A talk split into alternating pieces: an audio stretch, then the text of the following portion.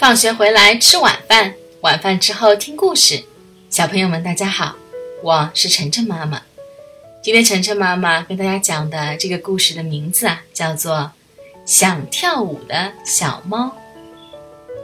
弗瑞达是一只很想跳舞的小猫，可是它很胖，脚又大，每次它在空中旋转时，都会脸朝下摔在地上。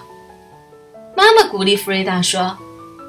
孩子，明天是圣诞节，你为什么不写一封信给圣诞老人，说说你的愿望呢？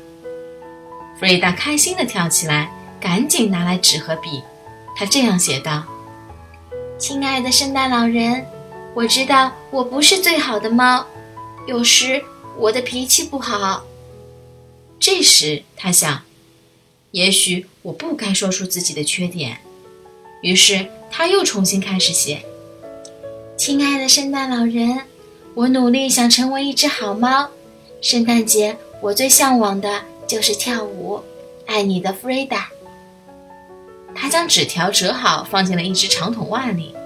每年圣诞老人都会把礼物塞到长筒袜里，然后爬到了床上。